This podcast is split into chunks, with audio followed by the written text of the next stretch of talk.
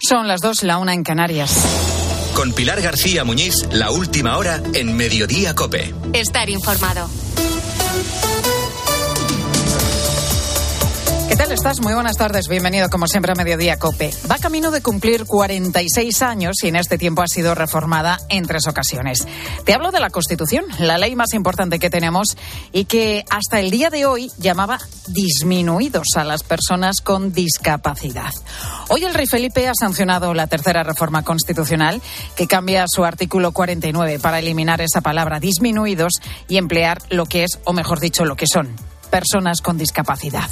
Y si hoy estamos hablando de esto, es en parte por esta frase. Soy sorda, no disminuida, aunque lo diga la Constitución.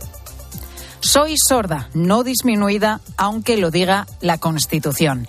Es la frase, el lema que lanzó Vicky Bendito en una campaña en change.org en el año 2018. Soy muy consciente, pero la sin pensarlo así. En realidad fue una cosa que se fue cocinando con el tiempo, que empezó cuando yo leo el artículo 49 para un video conmemorativo de la Constitución, me di cuenta de que dice lo que dice y luego investigando veo que no se había presentado ni siquiera una triste proposición para cambiar esto.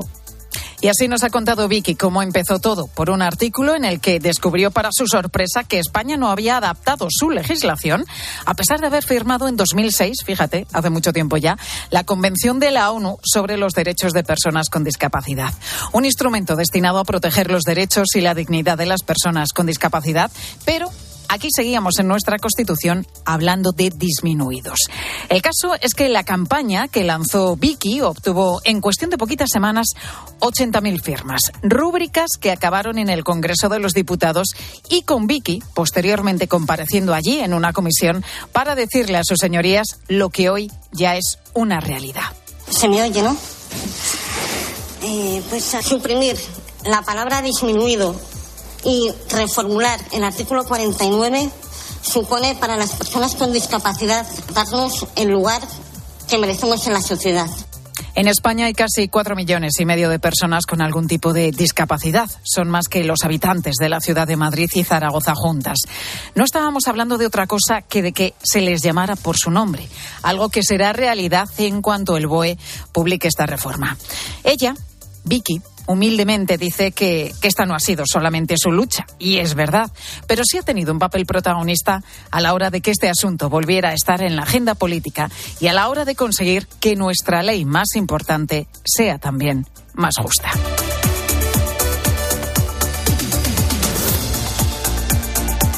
Además de esto, están pasando otros asuntos también destacados que te cuenta ya a continuación Ángel Correas. Pues tenemos también giro de tuerca de cara a la amnistía, no podía faltar, porque el consejero del gobierno catalán, Carles Campuzano, asegura que el Ejecutivo de Sánchez se abre ahora a indultar a todos aquellos a los que no pueda garantizar la amnistía. que una ley blindada... Tienes que entender que una ley blindada no existe, ni esta ley ni ninguna otra en cualquier parte del mundo.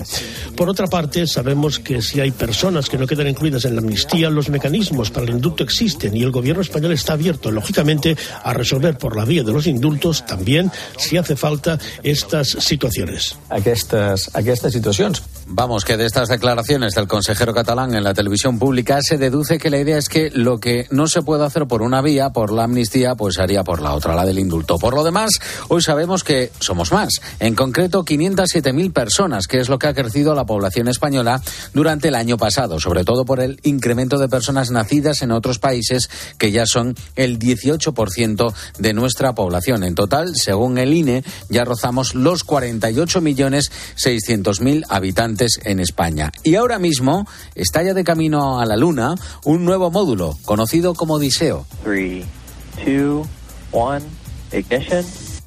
Se ha lanzado desde Cabo Cañaveral esta madrugada y forma parte del proyecto con el que la NASA quiere que el hombre vuelva a la Luna antes de 2030. Por ciento, ¿sabes quién paga parte, una parte importante? ¿Quién? Te lo puedes imaginar. El archimillonario Elon Musk, el que le cambió el nombre al eh, Twitter, ahora se llama X y también es el dueño de Tesla. Vamos, que tiene dinero para aburrir. Y mirando al cielo, que ya que estamos, eh, nos quedamos porque está poniendo, se está poniendo gris la cosa en toda España. Es la consecuencia de un nuevo frente atlántico que ya está dejando lluvia en el tercio oeste y que se va a ir extendiendo hacia la zona del Mediterráneo a lo largo del día. Y como hay mucho polvo en suspensión estos días, mucha calima, pues esa borrasca puede dar lugar a las famosas lluvias de abarro. Así que a ver si no tenemos sorpresa en el coche, que luego te puedes, puedes hasta dibujar allí, crear una obra de arte. Casi me voy a esperar unos días. Gracias, Correas. Corrochano, buenas tardes. Hola, Pilar, buenas tardes. Comienza la fiesta del baloncesto en la Copa del Rey. Es uno de los acontecimientos más importantes del año en el deporte español, es en Málaga y hoy se disputan dos partidos de cuartos de final. Pilar Casado. Cuatro años después vuelve la Copa del Rey a Málaga, Copa que abre el duelo Real Madrid-Lucan Murcia hoy a las seis de la tarde. Lucan Murcia disputará su tercera edición de Copa sin Hackanson ni Birgander. El Real Madrid tiene a toda la plantilla disponible. A las nueve, segundo partido de cuartos, Gran Canaria-Valencia Basket. Problemas en el juego interior en los de Mumbrú. Estos dos equipos vienen de caer el pasado fin de semana en Liga. Un cupo muy reducido de entradas de día se pondrá a la venta a las cinco. Rafael Nadal estuvo anoche en el partidazo. Pregunta sobre su participación en la edición de Roland Garros. Es muy difícil pensar que puedo ganar Roland Garros, pero a mí tampoco me, va a cambiar la vida por ganar Roland Garros en ningún sentido, ¿no? Lo que a mí me ilusiona es llegar a Roland Garros y poder disfrutar de, Roland Garros. Si pensara que tengo cero, cero opciones de nada, pues probablemente ya estaría en otras, en otras cosas. ¿En la cabeza de Rafa Nadal está su despedida ideal? Mm, sí, claro, está ¿Cuál es? la despedida ideal. No te lo voy a decir. Hoy a las 9 hay partido de ida de la Conference entre el Betis y el Dinamo de Zagreb. Este partido y el baloncesto lo contamos desde las 6 en el tiempo de juego. Escuchas Mediodía Cope. Con Pilar García Muñiz. Estar informado.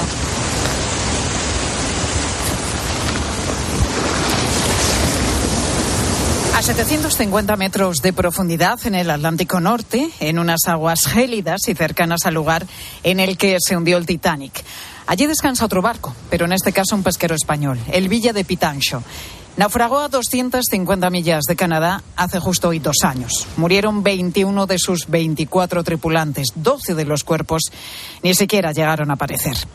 Las imágenes captadas por un robot podrían explicar qué pasó aquella madrugada. José Cubeiro es el responsable de la empresa que bajó hasta los restos del barco. No había casi arena en suspensión, la visibilidad era muy nítida y hemos podido grabar perfectamente el Villa del Pitancho, todo lo que con los peritos que nos acompañaban consideraron necesario. Eh, estaba perfectamente colocado, como era previsto, con, ligeramente escorado a una banda, muy ligeramente, que es, es normal también hasta que busca hace cama, y totalmente entero, con las redes desplegadas. Con las imágenes que captaron, los peritos judiciales han elaborado un informe al que ha tenido acceso COPE. Israel Remuñán, muy buenas tardes. Buenas tardes, Pilar. Son los resultados, lo decías, del informe pericial. Lo que sucedió de verdad lo tendrá que decir un juez, por supuesto. Pero los peritos apuntan a varias causas posibles del naufragio. La primera, Isra, un error humano del capitán del Pitancho. Sí, por no percibir el riesgo que suponía liberar el barco del embarre en esas condiciones del mar. Recordemos que el embarre, que es la principal hipótesis, se produce cuando las redes se quedan enganchadas en el fondo marino. La segunda, la evacuación. Sí, según el informe, el capitán habría tardado también demasiado en ordenar la evacuación, lo que condicionó que los tripulantes pudieran abandonar el barco de forma ordenada. Recordemos que solo hubo tres supervivientes, el propio capitán, su sobrino y Samuel Cuesi, un tripulante de origen ganés. La tercera causa apunta a la empresa armadora. Sí, los peritos señalan que los tripulantes no estaban familiarizados con cómo actuar en un caso de emergencia de este tipo, cómo abandonar el barco, cómo ponerse los trajes salvavidas. Además dicen que faltaba una escalera en estribor que habría facilitado la evacuación. Aunque hace algunas horas también conocíamos que la Capitanía Marítima de Vigo ha asegurado que el barco salió en perfectas condiciones de Galicia. Y a todo esto, las condiciones de la mar no eran nada buenas. Claro, eso es innegable, Pilar, ya lo sabíamos. Una situación meteorológica complicadísima que dificultó mucho la labor del capitán. Recordemos que eran olas de 10 metros y rachas de viento de 40 nudos. Como decíamos, hoy se cumplen dos años, dos años de ese naufragio que dejó 21 fallecidos, 12 de los cuerpos no se han podido recuperar. El Pitancho había partido de Galicia solo unas semanas antes. Y he ido trabajando. Diego, ya nos vamos, ya. Paquirri, hasta la vuelta, familia. Este es el último vídeo grabado a bordo del pesquero gallego. Daniel lo envió a su familia por WhatsApp, los More. Saludaba a su sobrino Diego de 24 años. Era la primera vez que embarcaba. Pero es que los More perdieron a tres personas. Edwin también era otro primo que viajaba a bordo. Marluz es su mujer. Ha recibido a Cope en su casa. Yo no tenía valor para contarle, contarle a mis hijos. mi hijo el mayor se llega a enterar por el periódico que yo había comprado y lo había dejado en la mesa. Entonces mi hijo viene y me dice, mamá, ¿qué ha pasado? Es, nada, Benjamín, le digo. Y él me dice, mamá, acá salió la foto de mi papá, no me mientas. Marluz pide saber qué pasó, por qué perdió a su marido Edwin. Ella tiene cuatro niños pequeñitos. Es algo que nunca voy a olvidar porque ese día mi hijo se me puso como loquito, llorando, llorando llorando. Benjamín, al entrar al cuarto, le dice Samuel, mi papá ha muerto. Y, y, Samuel dice, ¿qué va Benjamín? Papá está trabajando. El de tres años no hablé con él, pero intuía que pasaba algo porque cada vez que, que lloraba cogía la foto de su padre. Qué duro, qué duro ese momento tener que comunicar esa noticia a tus hijos. Pero hay más noticias, Israel. Tú has estado en la zona, en Marín, en Vigo, allí en Pontevedra. Sí, mira, lo que pasa en Galicia es que cuando sucede un naufragio de este tipo, como el Villa de Pitancho, golpea toda la comarca porque los marineros son de diferentes pueblos. Fíjate, Eugenia es la madre de Ricardo Arias. Su hijo había sido el único superviviente de un naufragio 20 años antes, el Arosa. Había sido el único que se había salvado. Eso había sido un milagro, pero murió con el pitancho Ricardo. Se enteró de la noticia Eugenia por Facebook. Tener que enterarme, el barco de mi hijo tuviera un accidente por las redes sociales, eso es muy triste. En su momento yo, cuando veo, ya le digo a mi marido, eh, hijo, el barco de Ricardo. Y me dice él, ¿otra vez? Ricardo es uno de los doce desaparecidos, esos cuerpos que no pudieron recuperarse. No pude despedirme de él ni darle un beso. Piensas que, que no está muerto, piensas, al no ver el cuerpo es muy triste, muy triste. Lo de enterarse por las redes sociales es algo que se repite. A Noemí, su hermana, la llamó porque lo había visto precisamente en Facebook. Ella se ha quedado viuda con 30 años. Su hijo tenía siete meses. Dice que despidió a su marido, a Pedro, en el puerto, con su hijo Martín chiquitín en brazos y que intuyó que algo no iba bien. El día antes, el 14 de febrero, que me llamó, como siempre, para felicitarme San Valentín, me dijo, mañana o unas horas arrancamos para casa. Ese barco no llegó. Hemos escuchado pilar a madres, a esposas, pero también están los hijos. Hablábamos de Martín. Fíjate porque el naufragio del Pitancho no solo golpeó a familias gallegas, porque Janet es hija de Edmund Okutu, de Ghana. Tiene solo 15 años, aunque la escuchas hablar y parece mucho mayor. Janet nos atendió a la salida del instituto, haciendo de portavoz de su familia casi, porque su madre apenas habla castellano. Siempre andábamos juntos. Ya no voy a tener esa misma experiencia de salir con mi padre. Eso me fastidia muchísimo, porque va a perder todos estos años de vida sin estar al lado mío y de mis hermanos. Pues hoy se cumplen dos años de esa tragedia del naufragio del Villa de Pitancho, una tragedia que, como te estamos contando, dejó 21 fallecidos y las familias buscan conocer qué pasó realmente ese día. El último informe COPE ya está disponible en nuestra página web. Busca responder precisamente a esta pregunta. Un informe que ha elaborado nuestro compañero Israel Remuñán. Gracias, Sierra. Gracias a ti, Pilar.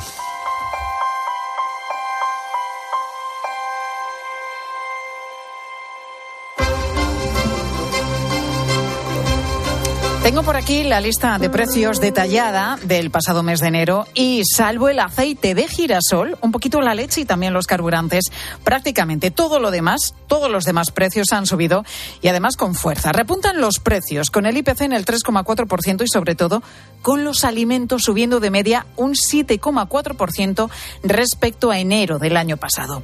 Así que de momento no se nota la moderación de la que hoy mismo habla la Comisión Europea en sus previsiones económicas para España en este año. Jefa de Economía de COPE, Marta Ruiz, buenas tardes. Buenas tardes, Pilar. Hay que decir, Marta, que en este repunte tiene mucho que ver la factura de la luz, una vieja conocida de los hogares españoles. Sí, pero esta vez eh, la subida de la luz eh, tiene que ver sobre todo con los impuestos, no con el encarecimiento del gas. Ese incremento del IVA del 5 al 10% por la retirada de algunas de las medidas contra los efectos de la guerra en Ucrania. Así la electricidad repuntó un 9,4% con respecto a diciembre frente a la rebaja de los carburantes. Por ejemplo, el gasóleo se abarató un 7,5%, la gasolina un 1,7% o el gas natural casi un 20% con respecto a hace un año. Pero es de lo poco que baja porque, por ejemplo, los paquetes turísticos cuestan un 20% más y casi un 24% viajar en barco. El caso es que los costes energéticos están afectando a los productos del día a día y de ahí esa subida de los alimentos con el aceite de oliva de nuevo en cabeza. Sí, porque aún se siguen trasladando los aumentos de costes de producción de meses pasados y luego está el problema de la sequía. Así que uno de cada cuatro productos de la cesta de la compra suben por encima de esa media. Eh, por ejemplo, el aceite de oliva cuesta un 63% más que hace un año, un 15,6% legumbres y hortalizas, un 13,7% la fruta, un 12,9% las patatas. Es cierto eh, que la media del 7,4% está lejos de máximos del 16,6% de hace un año, pero claro, vamos acumulando ¿no? ese aumento del coste eh, y siguen siendo tasas muy elevadas. María Jesús Fernández, economista señor de Funcas. Las tasas van a seguir siendo elevadas, van a tardar bastante tiempo en regresar a unos niveles, a, a unas tasas de inflación, digamos, pues normalizadas, ¿no? Más que otros componentes del IPC. Algo más tranquilos nos deja la subyacente, la que quita alimentos frescos y energía, que confirma su moderación hasta el 3,6%, pero también lejos del límite marcado por Bruselas. El ritmo de descenso esperamos que sea lento, eh, moderado, y, y, no, lleguemos, no llegaremos hasta el 2% hasta eh, quizás los primeros meses del año que viene. Y mientras no lleguemos a ese 2%, Pilar, seguiremos sintiendo la presión de los tipos de interés. Gracias, Marta. Y mientras tanto, el campo, ahogado también por los precios, sigue protestando. ¡Agricultor! Hoy ha habido tractoradas en A Coruña, en el puerto de Castellón y por primera vez en estos días de en estos 10 días de protesta, también protestas en el centro de Madrid.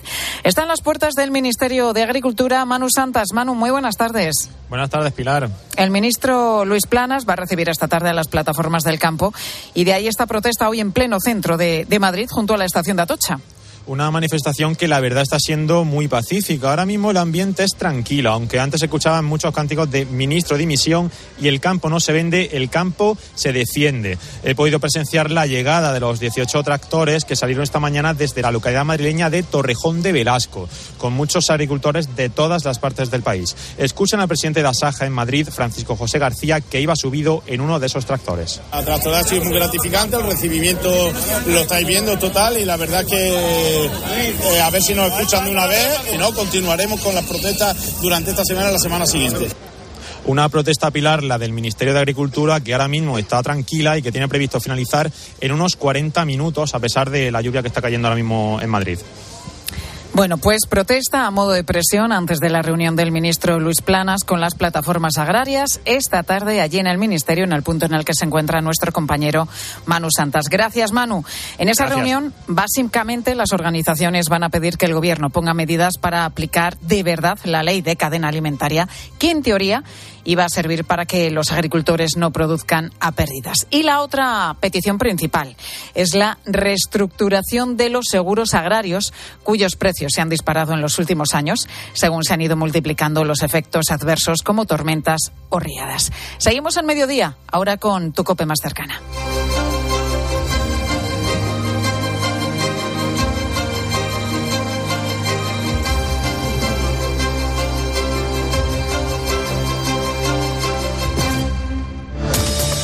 Escuchas Mediodía Cope. Con Pilar García Muñiz. Estar informado. Esto pasa en algún otro país. O sea, en algún otro país lo de Barbate, las respuestas, las reacciones, las decisiones. La madre del guardia civil. Hoy me he levantado diciendo, yo tengo que darle voz a mí. Portavoz de UCIL, una de las asociaciones de guardias civiles, que a usted le ha sorprendido la insensibilidad de una parte de la clase dirigente. Lo que me ha sorprendido es la miseria moral de Para comenzar el día bien informado, despierta con Carlos Herrera. Desde las 6 de la mañana todo pasa en Herrera en Cope. ¿Perdona? ¿Que ahora Movistar Prosegur Alarmas incluye una garantía antiocupación? Uf, ya verás cuando se entere mi perro. Ningún guardián puede competir con Movistar Prosegur Alarmas, la primera y única alarma con garantía antiocupación, que no solo disuade y protege, ahora también se compromete contra las ocupaciones. Contrátala en el 900-222-250 o en movistarproseguralarmas.es. ¿Te lo digo o te lo cuento? Te lo digo. Estoy cansada de que me subas el precio del seguro. Te lo cuento. Yo me voy a la mutua. Vente a la mutua con cualquiera de tus seguros. Te bajamos su precio, sea cual sea. Llama al 91 555 5555. 91 555 5555. Te lo digo o te lo cuento.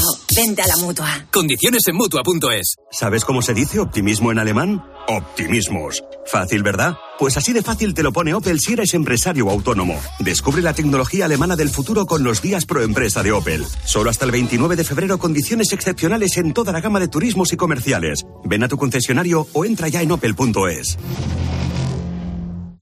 29. Tus nuevas gafas graduadas de Sol Optical.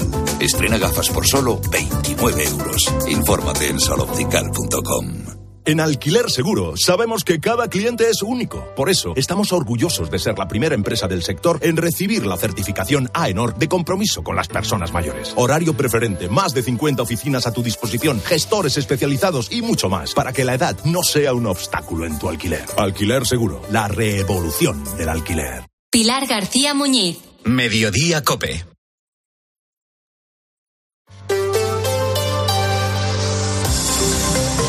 Madrid. Estar informado. Una de cada 20 personas en España sufre adicción al móvil, según queda reflejado en un estudio en el que participa la Universidad Complutense de Madrid. Esa adicción y dependencia al smartphone se identifica con síntomas como ansiedad, impulsividad y consumo de alcohol. Hoy en día prácticamente todos los que usamos un móvil padecemos en mayor o menor grado nomofobia, que es el miedo irracional a estar sin ese teléfono. Ramón García Pellegrín, muy buenas tardes. ¿Qué tal, Pilar? Buenas tardes. Hoy, 15 de febrero, en las aulas de la Complutense se ha lanzado un reto.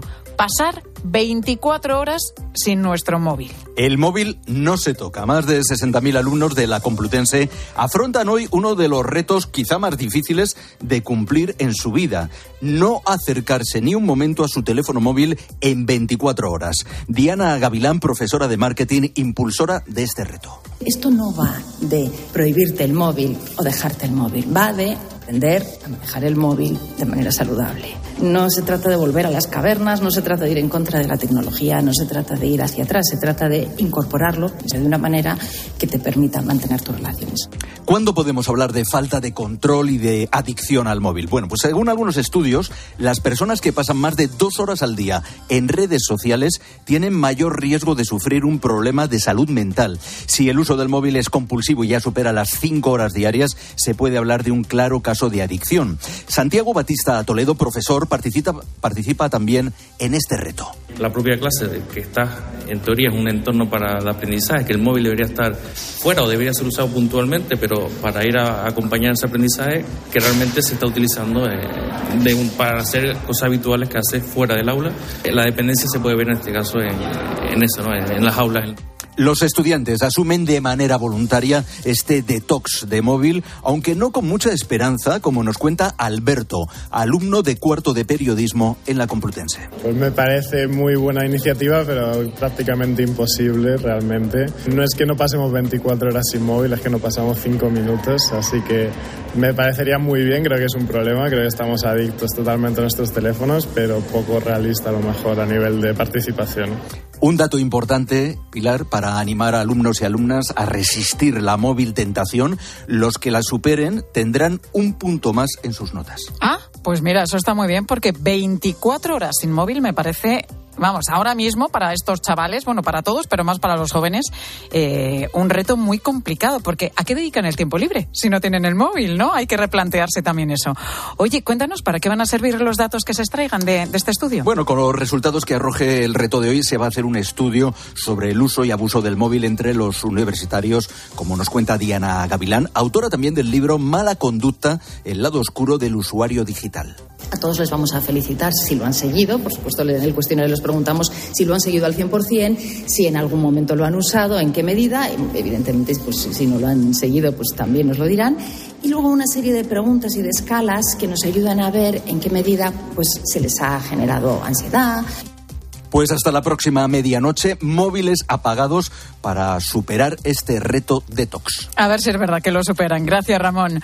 Hoy es un día de nubes y claros en Madrid. Ahora mismo está lloviendo en la puerta de Alcalá. Agua que no cae del todo limpia porque hay polvo en suspensión en el aire, una lengua de polvo que nos llega de Canarias. 15 grados marcan los termómetros. Para esta madrugada se esperan 8 de mínima. 2 y 24 minutos. Vamos a conocer cómo se circula por las carreteras de la región. DGT, Lucía Andújar, muy buenas tardes. Muy buenas tardes. Hasta ahora van a encontrar complicaciones debido al alcance que se ha producido en la M40 a la altura de Vicálvaro, sentido A2. Al margen de esto, estamos pendientes de tráfico lento en la entrada de la 1 en las tablas y de salida en la 3 en Rivas y ya en la M40 en Coslada, sentido A3. Les pedimos por ello mucha precaución al volante. Y enseguida te cuento lo que es el empadronado asimilado. Para empezar bien 2024, Óptica Roma te ofrece el 50% de descuento en los cristales de tu nueva gafa. ¿Lo ves bien? Yo lo veo muy claro. El 50% de descuento en los cristales de tu nueva gafa. Solo hasta el 29 de febrero. Óptica Roma, tus ópticas de Madrid. Querido oyente, ¿has perdido algún ser querido? En Martínez La Fuente Abogados te ayudamos a tramitar la herencia. ¿Problemas entre los herederos? En Martínez La Fuente Abogados mediamos para resolverlos. Infórmate en el 646-690-032 o en martinezlafuenteabogados.es. Especialistas en herencias. Que la gastronomía es uno de nuestros mejores embajadores, eso lo saben hasta en Japón. Gracias a los chefs y a productos como Fuentes, el atún rojo, nuestro país triunfa en medio mundo, como en Japón, donde Fuentes es sinónimo del mejor atún rojo. ¿Recuerdas aquella empresa de venta de ortodoncia por Internet? Pues ha cerrado y dejado a los pacientes sin terminar los tratamientos.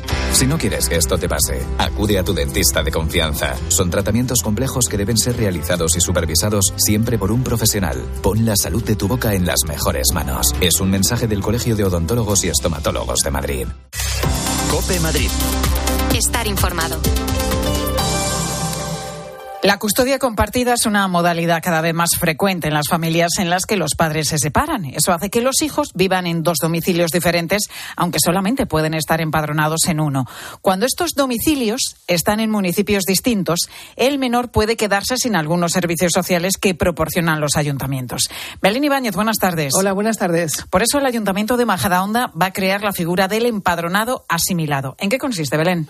Pues es la posibilidad de que ese niño, cuando se encuentre en la casa del progenitor en el que no esté empadronado pueda disfrutar de las mismas ventajas del resto de niños del municipio, es decir, precios más bajos en las instalaciones deportivas o preferencia en escuelas infantiles o actividades en los días sin cole, entre otros.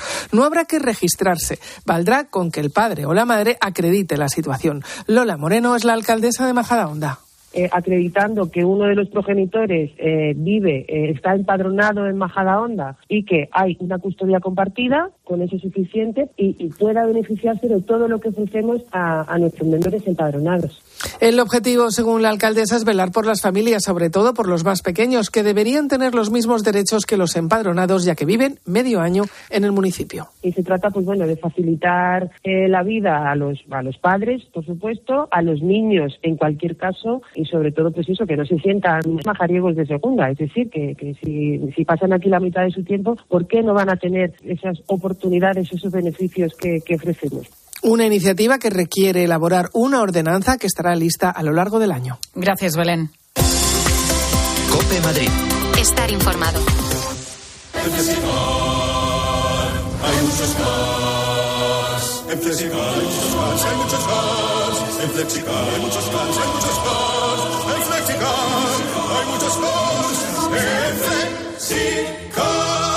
Flexicar, muy flexi. Muchos cars. En Flexicar. El ciclo Viena en Madrid presenta la joya del barroco alemán, La Pasión según San Juan de Bach, con la orquesta y el coro Baruco de Viena. Destacan el tenor Benedict Christianson como el evangelista y el bajo Gunther Haumer como Jesucristo. La Pasión según San Juan, Auditorio Nacional. Entradas en hispaniaconciertos.es. Hay emociones tan intensas e indescriptibles que teníamos que ponerles nombre. Son las emociones de los clientes de Gilmar, como el compromiso. Sensación de compromiso al contar con Gilmar durante todo el proceso de compra de tu casa. Descubre más emociones en emocionariogilmar.es. Gilmar, de toda la vida, un lujo. Descubre la grandeza de José Luis. Desde 1957 hemos perfeccionado la distinción, calidad y servicio en restauración. La innovación en nuestros 10 restaurantes y catering es la esencia de un grupo en constante crecimiento. Celebra en José Luis con el mejor sabor. Infórmate sin compromiso en el 91 484 4303 y vive momentos memorables. Desafía los límites con Social Energy. Calidad imbatible, precio invencible. Si no, trae tu presupuesto y te lo mejoramos. Descuentos de hasta 3.150 euros con tu instalación premium con dos baterías. Cinco años de garantía en tu instalación con primeras marcas y dos años de seguro todo riesgo gratis. Pide tu cita al 911 77 666 o socialenergy.es. El IPC se mantiene en la Comunidad de Madrid en el 2,7%, el mismo nivel que en enero de 2023 y siete décimas por debajo del registro anotado a nivel nacional. Los alimentos y las bebidas no alcohólicas son los productos que más se encarecieron. Lo hicieron casi un 8%, seguidos de restaurantes y hoteles. Los que bajaron fueron los precios del transporte, un 2,4% en el último año. 2 y 29, enseguida hacemos un nuevo repaso a la actualidad de este jueves 15 de febrero aquí en Mediodía Cope.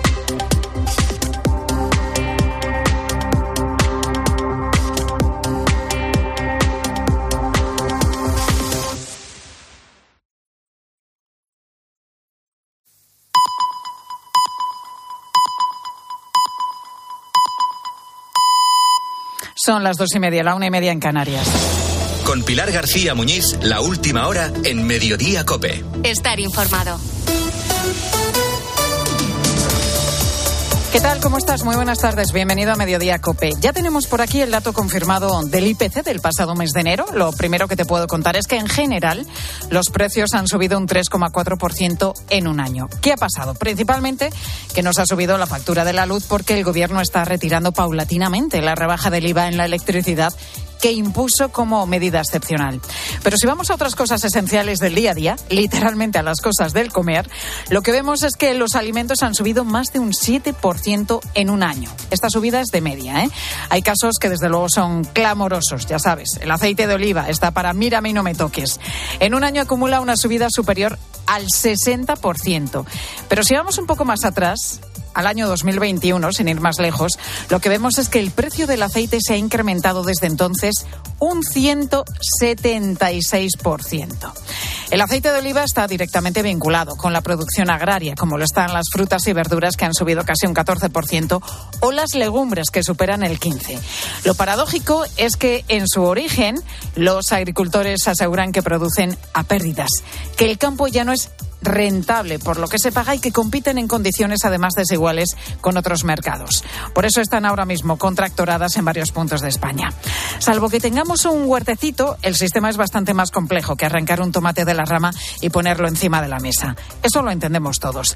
La realidad es que desde que sale de la tierra hasta que llega al lineal del supermercado, el producto del campo es cada vez más caro. El agricultor gasta combustible y cada vez asume salarios más altos. Y además se ve también condicionado por una estricta normativa sobre pesticidas y fertilizantes que encarecen más el cultivo.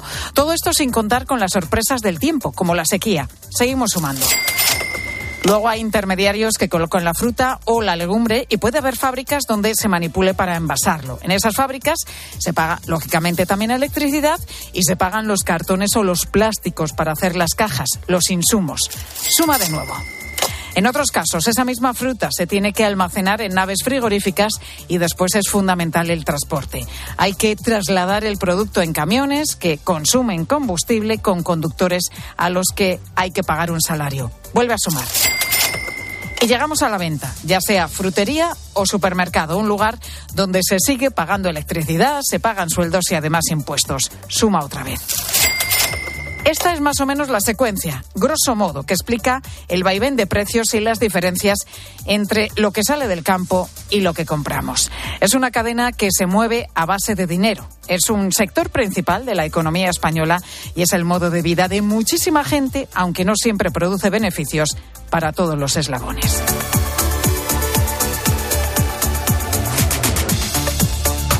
Además de esto, hay otros asuntos también destacados que te cuento ya a continuación con Ángel Correas.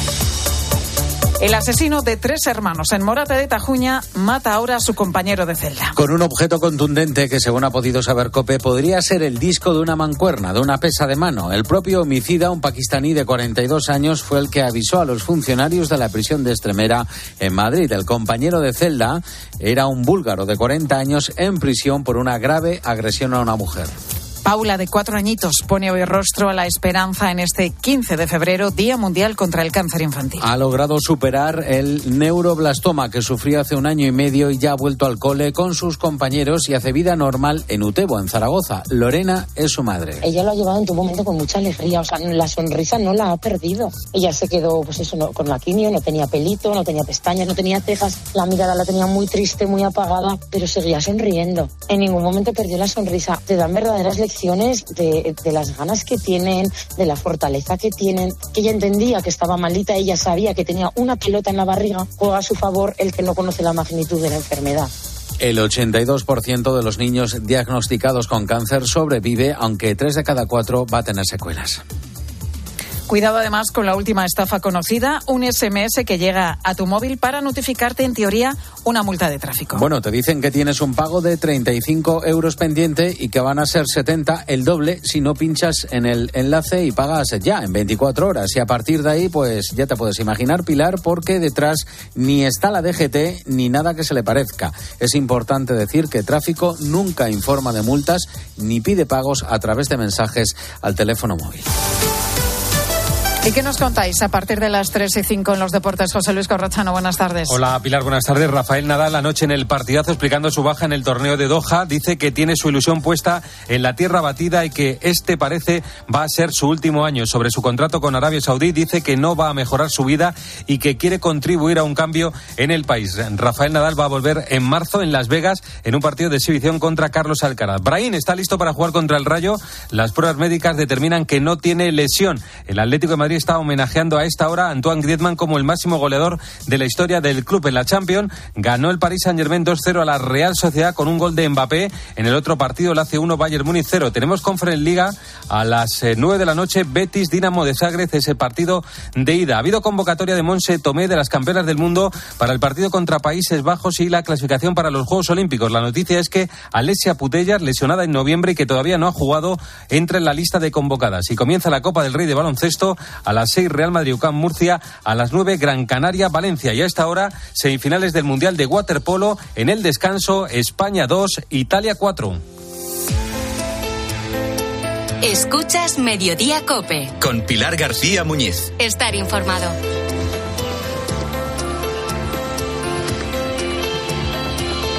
Podría ser la prueba concluyente que sirva para dar paz por fin a miles de vecinos del Saler. Te hablo de la foto publicada en exclusiva por COPE y de la que toda Valencia está pendiente ahora mismo. Es una foto captada allí en el Saler y en la que se puede ver al presunto pirómano y supuesto responsable de los últimos incendios en la zona con una garrafa de parafina y además esa imagen con el producto inflamable fue captada el mismo fin de semana de enero en el que se detectaron nuevos incendios en la zona. Isabel Moreno, COPE Valencia, muy buenas tardes. Buenas tardes, Pilar, ¿qué tal? Vamos a ordenar, Isabel, esta investigación porque ahora mismo la clave está en demostrar que los restos en la zona del incendio, ya controlado en el Parque Natural del Saler, son del mismo producto que había en la garrafa de la foto publicada por COPE. Algo ayudaría, desde luego, porque esa foto está tomada, como bien dices, justo es el mismo fin de semana del 12 de enero. Ese fin de semana comienzan otra vez los incendios tras su puesta en libertad, que fue a finales de diciembre. Lo que nos han explicado algunos expertos en el tema, investigadores, es que hay posibilidad de conocer sobre el terreno quemado si se usaron productos químicos como la parafina y si coincide ese producto con el que compró este presunto pirómano. Pero nos explica Juan Carlos Galindo, lo importante sería sobre todo que esa garrafa guardara sus huellas. Hay eh, técnicas eh, para averiguar, sobre todo porque la parafina y la benzina son dos acelerantes muy usados en los incendios provocados en nuestro país. La composición de las bencinas y del acelerante en cuestión, cada casa, cada empresa utiliza una composición determinada. Pero más que eso, yo me atrevería a decirte que las huellas dactilares que tiene esa botella va a ser casi más determinante Hay que decir, Isabel, que, que este presunto pirómano es un vecino de la zona. Es que incluso las autoridades eh, le han señalado, porque parece que es Vox Populi, ¿no? Pero sin embargo continúa en libertad. Bueno, sorprende a vecinos y abogados a los que hemos preguntado y consultado, porque ella estuvo detenido en 2000 y 2005 también por provocar incendios, por lo que piensan que están siendo en este caso excesivamente laxos con él. Pero el fiscal consideró esta última vez que la prisión provisional era excesiva, lo puso en libertad, pero el problema o el inconveniente es que él vive justo en esa zona, lo cual eh, alejarlo es muy complicado. Isabel, lo último, la situación en el barrio. Anoche volvían los últimos desalojados y entiendo que el peligro ha pasado. Bueno, debería haber pasado, desde luego, pero ten en cuenta que es que han sido en los últimos meses 17 fuegos entre conatos e incendios, que se dice pronto. Este en concreto, además, ha ido demasiado lejos porque, eh, como recordaréis, hubo que desalojar hasta cinco fincas completas y el miedo lo tienen metido en el cuerpo porque ya se sabe que hay un responsable, pero que ese responsable sigue suelto. Bueno, pues ojalá que todo este trabajo que estáis llevando a cabo desde allí, desde Cope Valencia, tenga su fruto y sirva para dar tranquilidad y esclarecer si realmente hay un pirómano que sigue suelto en esa zona del Saler. Isabel Moreno, gracias, compañera. Gracias a vosotros. Mañana viernes a medianoche termina la campaña electoral en Galicia y hoy los líderes nacionales intentan arañar votos. A esta hora, por ejemplo, comida meeting de Alberto Núñez Feijo en la ciudad de Santiago, a la que también ha ido esta mañana Yolanda Díaz. Y por la tarde Pedro Sánchez tiene acto en A Coruña y Santiago Abascal en la ciudad de Vigo. Ricardo Rodríguez, buenas tardes. ¿Qué tal, Pilar? Buenas tardes. Maribel Sánchez, buenas tardes. ¿Qué tal, Pilar? Vamos con las claves de esta recta final de campaña, comenzando por los socialistas. Ricardo, que preparan ya el terreno para una posible debacle. Sí, de ahí que el eje La Moncloa Ferraz se agarre con uñas y dientes al sprint final de la campaña para frenar ese desplome socialista. Hay un suelo por levantar, trasladan a COPE desde el Estado Mayor en la esperanza de remover a sus menguantes votantes, muchos de ellos en huida hacia el Bénega. El toque arrebato va a llevar de la mano de Pedro Sánchez, que ha disparado la expectación en su desembarco esta tarde en La Coruña, tras reservarse los ataques a Alberto Núñez Feijóo por el tanteo veraniego a Junts, porque el PSOE ha cambiado completamente el guion de la contienda de enterrar la amnistía a blandirla para sembrar sospechas sobre el líder del PP. Con todo, la maniobra resulta limitada y el PSDG es incapaz de disimular un bajo estado de ánimo ante la perspectiva en esta ocasión de una debacle aún más humillante y mira ya al día después de las urnas a expensas de los posibles acontecimientos. Las esperanzas de los socialistas, por tanto, parece que están más en lo que haga el Benega, los nacionalistas gallegos, que en sus propios resultados. Y por eso, Maribel, en el PP lo que están haciendo en estas últimas horas de campaña es centrarse en hablar de ellos, de los nacionalistas del Benega. Y por eso la consigna en las filas del PP está en demostrar que si el nacionalismo gobierna la Junta, con el apoyo indispensable del PSOE, acabará de lleno en una situación política que ellos llaman un proceso a la gallega. Por eso reconocen a COPE que todos los mensajes de aquí al cierre de campaña van enfocados a evitar esa importación del independentismo y por consiguiente apelan al voto útil. ¿Por qué?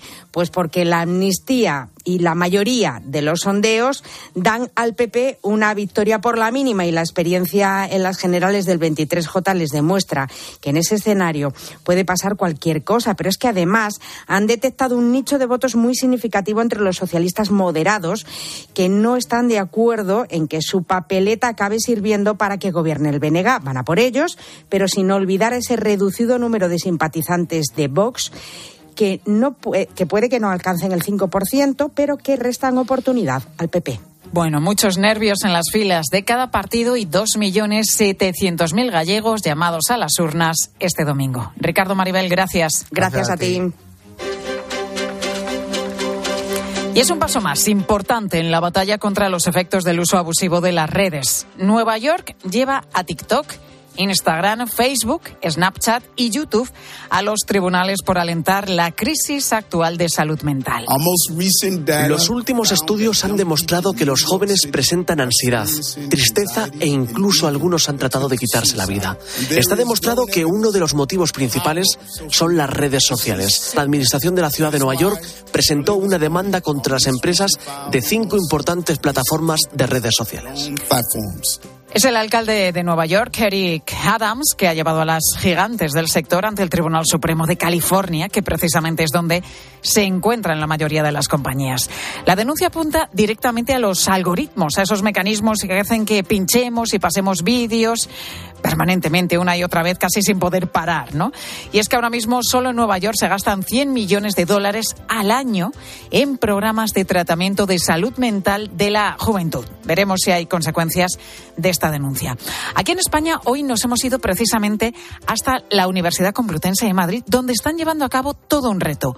Pasar, ojo, pasar un día entero sin teléfono móvil. Esto no va de prohibirte el móvil o dejarte el móvil, va de aprender a manejar el móvil de manera saludable. No se trata de volver a las cavernas, no se trata de ir en contra de la tecnología, no se trata de ir hacia atrás, se trata de incorporarlo, pero de una manera que te permita mantener tus relaciones. Diana Gavilán es la profesora de marketing que ha propuesto este reto y Alberto es estudiante de cuarto de periodismo y aunque aplaude esta iniciativa, la ve complicada. Prácticamente imposible. No es que no pasemos 24 horas sin móvil, es que no pasamos 5 minutos. Los profesores confían en que, oye, si se ponen a ello, los chavales lo pueden conseguir y para motivarlos un poquito más, les van a sumar un punto a la nota a todos aquellos que lo consigan. No está mal, veremos.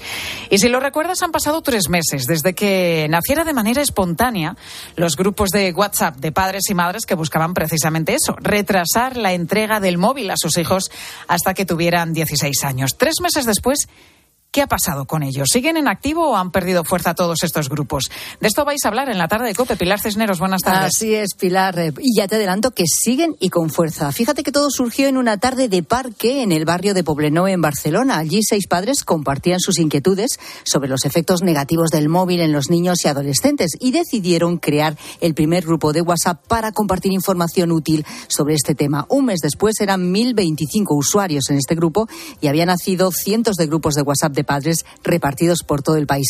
La pregunta clave es, ¿por qué retrasar la entrega del móvil a los 16 años? Yo lo comparo siempre con el tema de salir a la calle. Todos sabemos que nuestros hijos en algún momento van a salir a la calle de noche solos. Pero claro, no es lo mismo que lo hagan con 8 que con 14, que con 16 años, que con 18, ¿no? Entonces, lo que hay que hacer es prepararles para los riesgos que se van a encontrar, que se los van a encontrar. Pero tendremos que darles herramientas para que el día que se los encuentren sepan lidiar con ellos. Es Tamara Fernández, una de las madres que forma parte del primer grupo de WhatsApp de Poblenou. Hoy vamos a tener la oportunidad de escuchar a algunos de estos padres que nos cuentan en qué están trabajando. A partir de las 4 de la tarde con Pilar Cisneros y Fernando de Aro. Gracias, Tocaya. Gracias a ti. El consumo de pescado ha caído más de un 30% en nuestro país desde el año 2008. Ahora mismo estamos en el dato más bajo de la serie histórica, según los datos del Ministerio de Agricultura, Pesca y Alimentación. Te puedes eh, imaginar que todo esto tiene que ver con la subida de los precios que afecta también a otros alimentos como la carne. Y por eso hoy te preguntamos si dedicas más tiempo a comparar los precios en la tienda o en el súper. ¿Te preparas la lista de la compra para comprar solo lo necesario y así no gastar más de la cuenta? Queremos escucharte a través del 618 83 15 83. Escuchas Mediodía Cope. Y recuerda que si entras en cope.es, también puedes llevar en tu móvil los mejores contenidos con Pilar García Muñiz.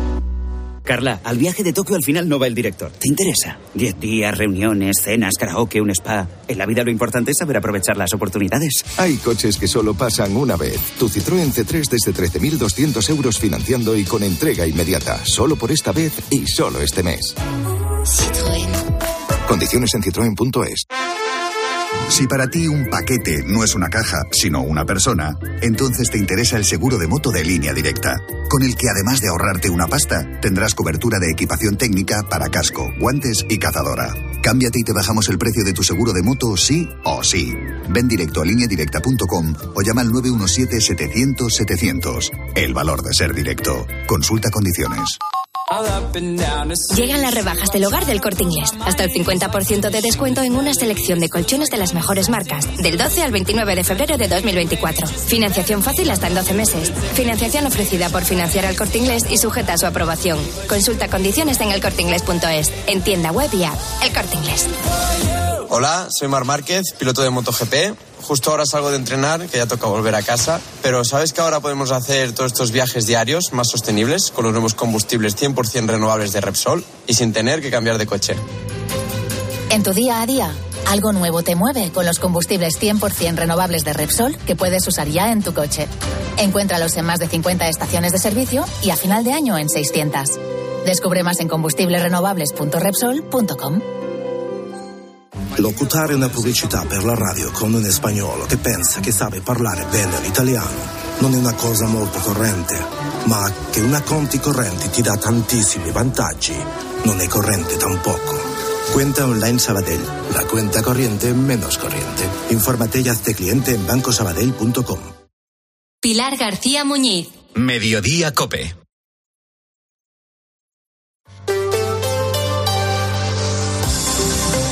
Cope Madrid. Estar informado.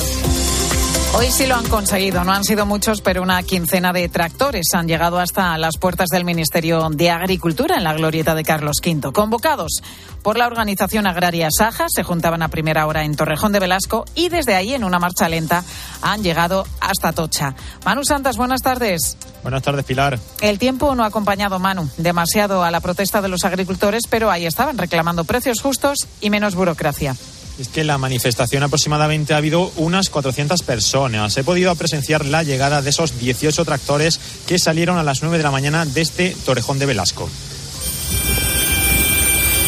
También he podido hablar con diferentes agricultores. Francisco José García es el presidente de Asaja Madrid. Iba subido en uno de esos tractores. La tractora ha sido muy gratificante, el recibimiento lo estáis viendo total y la verdad que eh, a ver si nos escuchan de una vez y no, continuaremos con las protestas durante esta semana y la semana siguiente. En la protesta se escuchaban muchos cánticos de ministro de dimisión y varios agricultores me han contado que ya no pueden más, que la situación es insostenible. Antonio es uno de ellos. Normativas y eso que nos están haciendo la vida imposible en el campo. Tanto papeleo por cualquier cosa. Esto de los ecoregímenes ahora nos van a. nos tienen locos. No sabemos cómo vamos a hacer las cosas.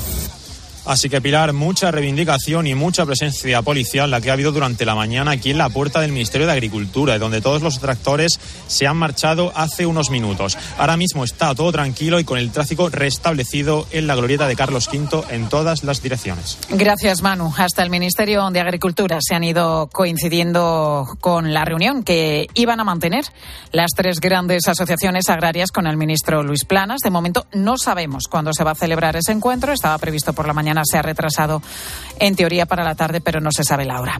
Enseguida contamos los detalles de lo que ha pasado en la cárcel de Extremera. El acusado del triple crimen de Morata ha matado presuntamente a su compañero de celda. ¿Qué haces? ¿No lo notas? Madrid ha vuelto a cumplir con la Directiva Europea de Calidad del Aire y llevan dos años seguidos. A ver. Ah, oye, pues sí. Movernos en transporte público, caminando, renovar el vehículo, las calderas, instalar placas solares, cada gesto cuenta. Gracias a todos, Madrid tiene otro aire. Ayuntamiento de Madrid. Si uno de tus propósitos de este año es cuidar tu salud capilar, llama al 900-696-020 y ven a Insparia, el grupo capilar especializado en trasplantes capilares y tratamiento de la caída del cabello. Confía en sus más de 15 años de experiencia y su tecnología innovadora. Pide tu cita de valoración capilar gratuita en el 900-696-020 o en insparia.es. Soy Eduardo Molet y organizo la tercera Feria Senior de Madrid encontrarás servicios y empresas de salud, viajes, espectáculo y ocio. El lugar de encuentro de la generación de hierro. Te espero el día 16 y 17 de febrero en la Sala Trust del Wizzing Center de Madrid. Entrada gratuita. Amigo emprendedor. Mercaoficina te ofrece un futuro más rentable. Alquila cuanto mobiliario necesites para tu oficina con sus ventajas fiscales, ya que alquilando puedes deducirte el gasto mes a mes. A la vez que reciclamos y cuidamos del planeta. Llámanos y estudiaremos tus necesidades a nivel nacional, siempre con los mejores precios. Mercaoficina, aciertos y ahorros. ¿Qué está esperando? Cope Madrid. Estar informado. La Guardia Civil e instituciones penitenciarias están investigando cómo y con qué objeto habría matado a su compañero de celda, el ciudadano pakistaní acusado del triple crimen de los hermanos de Morata de Tajuña. Todo indica, como hemos adelantado aquí en COPE, que fue con un disco pequeño de una mancuerna. Fue el mismo quien avisó a los funcionarios de prisiones de que había matado a su compañero de celda. Juan Baño, muy buenas tardes. Buenas tardes, Pilar. A estas horas se toma declaración a funcionarios, se investiga por parte de Policía Judicial de Guardia Civil sobre el escenario del crimen. Todo indica, como decía, según nos dicen fuentes de los propios trabajadores, que Dilawar Hussein, preso por el triple crimen crimen de Morata, pakistaní habría golpeado a su compañero de celda con un objeto contundente. Y, en, principio se hablaba de algunas fuentes apuntaban a una mancuerna del gimnasio fabricada artesanalmente. Pues bien, como tú decías, todo indica que sería el disco de unos dos kilos de una mancuerna. Un dato clave a la hora, evidentemente, de buscar responsabilidades. El mismo homicida llamó a los funcionarios y les dijo: He matado a mi compañero. El fallecido es de origen búlgaro, 40 años, Ángel Asenov Belikov. Estaba preso por agredir salvajemente a una mujer. El interno de Morata no estaba en el programa de prevención de suicidios ni tenía preso de apoyo, según instituciones penitenciarias. Sí dispondría de una orden de acompañamiento para ayudarle en su adaptación, según las fuentes penitenciarias no oficiales consultadas por COPE. El agresor ha sido trasladado a aislamiento, ha sido en el módulo 12 de Extremera para presos de perfil conflictivo. No estaba clasificado porque es preventivo a la espera de juicio por esos tres asesinatos de Morata de Tajuña. Y gracias, Juan. Hoy ha habido pleno en la Asamblea de Madrid. Lo primero que han hecho los diputados ha sido guardar un minuto de silencio por el asesinato de los dos guardias civiles en Barbate, en Cádiz, el pasado viernes. Una sesión donde Isabel Díaz Ayuso ha vuelto a pedir la dimisión del ministro del Interior, Fernando Grande Marlasca, y donde ha criticado la actitud del Gobierno central por no tener palabras de consuelo para las eh, familias y para los guardias civiles. Así se ha dirigido al portavoz socialista Juan Lobato. Yo durante estos días, cuando estaban esos cuerpos calientes, organicé un homenaje a la Guardia Civil en la Puerta del Sol. ¿Sabe lo que hacía su jefe y su gobierno? De gala. No fue ni siquiera capaz de tener unas palabras de consuelo y de estar cerca de esos guardias civiles. Y si yo pedí la dimisión de Marlaska, que lo sigo pidiendo, y el futuro barrio chino en el distrito de Usera comienza a ser una realidad. Hoy hemos sabido que los arcos chinos, que van a adornar parte de este entorno, van a comenzar a instalarse en el segundo semestre de este año. Lo ha anunciado la presidenta del distrito, Sonia Cea. Eh, en el segundo semestre del año ya vamos a realizar la instalación de los eh, arcos chinos. Como saben ustedes, van a ir en la confluencia de la calle Olvido con Dolores Barranco y luego en la, plaza del hidrógeno. Cope Madrid. Estar informado. Este mes en Yamóvil enamórate de nuestros coches con punto azul. Hemos bajado los precios a cientos de coches con punto azul para que ahorres mucho dinero. Solo en Yamóvil cada punto azul es un flechazo. Y ahora ven a conocer nuestro nuevo concesionario Yamóvil en Alcalá de Henares. En Los Nogales cumplimos 45 años dando apoyo a las familias y a sus seres queridos durante procesos de rehabilitación o en situaciones especiales. Si nos necesitas, estamos preparados. 913 313101 o en los-nogales.es. Elige experiencia. Elige Los Nogales. Los Fernández son muy amables. 10% de descuento a los clientes que se apelliden Fernández o López o Gómez Plaza como yo, a todo el mundo. Limpie e higienice su hogar y pida su regalo. Los Fernández, General Martínez Campos 29, 91 308 5000. ¿Cómo son los Fernández? Volando a plazos. ¿Sabes que con Plus Ultralíneas Aéreas puedes pagar tu vuelo en tres plazos? Además, todas nuestras tarifas sí incluyen al menos una maleta facturada. Regístrate en Premier, nuestro programa de fidelización. Compra en premier.plusultra.com y descubre lo mejor de Colombia, Perú y Venezuela. Plus Ultra Líneas Aéreas. La mejor fabada asturiana se come en Madrid, en el restaurante Sidrería Carlos Tartiere. Y también faves con bogavante o almejas o con pixin y gambas. Más arroz con bogavante o carabineros o boletus y nuestros pescados al horno. Mmm, restaurante Sidrería Carlos Tartiere, en calle Menorca 33 y 35. Reservas en restaurantecarlostartiere.es. más noticias de este jueves. El Distrito Centro tendrá sus primeros contenedores soterrados a partir del próximo mes de marzo. Se van a instalar de forma progresiva en 30 ubicaciones. Son 90 contenedores herméticos en los que se podrán depositar papel y cartón, plástico y metal y también vidrio. El mecanismo de apertura es de fácil manejo. Se puede accionar con el puño o con el codo. Además, llevarán una inscripción en braille para las personas invidentes. Y la guardería Pecas de Pozuelo de Alarcón ha cerrado tras ser precintada por el ayuntamiento. Los servicios municipales detectaron que el centro mantenía actividad en cinco construcciones para las que no tenía licencia. Las familias que se están viendo afectadas por el cierre tienen la posibilidad de solicitar plaza en otros centros educativos, en otras guarderías del municipio, con los que se ha puesto en contacto el consistorio para que los niños sigan estando atendidos. Esta guardería se ha visto inmersa en una investigación judicial por presuntos malos tratos a los menores. Dos y 58 minutos de la tarde, una hora menos en Canarias. Continúas en Mediodía Cope. Enseguida, un nuevo repaso a la actualidad.